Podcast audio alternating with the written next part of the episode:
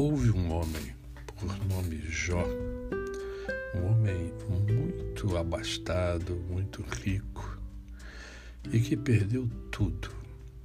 Esse homem era temente a Deus, esse homem se desviava do mal, mas mesmo assim perdeu tudo que tinha. E passou por momentos terríveis ao longo da sua vida. Os seus amigos duvidavam da sua integridade, sua mulher também. Mas mesmo assim, Jó continuou com a sua fé firme.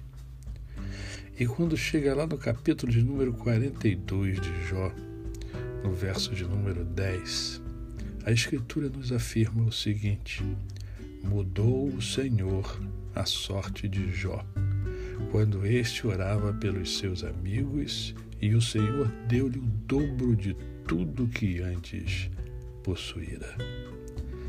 Ah, queridos, que coisa tremenda! E aí eu fico a pensar nas pessoas que vivem a buscar riqueza nesta vida, se esquecendo de Deus, eliminando Deus de suas vidas.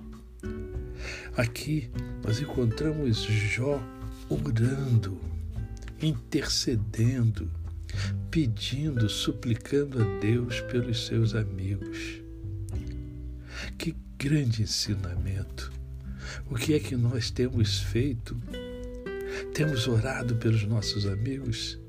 Temos procurado agregar valor aos nossos amigos?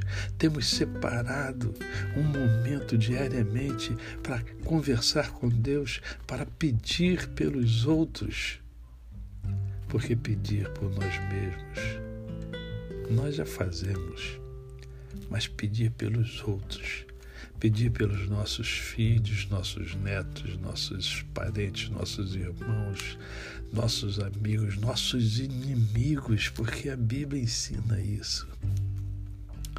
Ah, que nesta manhã você possa acordar sorrindo, com o coração cheio de gratidão e com um desejo enorme de orar pelos seus amigos, orar pelos seus inimigos, orar pelos seus parentes, orar, porque orar é conversar com Deus.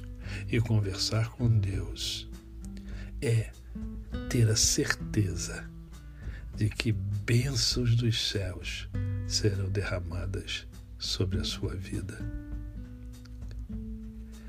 Que Deus te abençoe o meu cordial bom dia.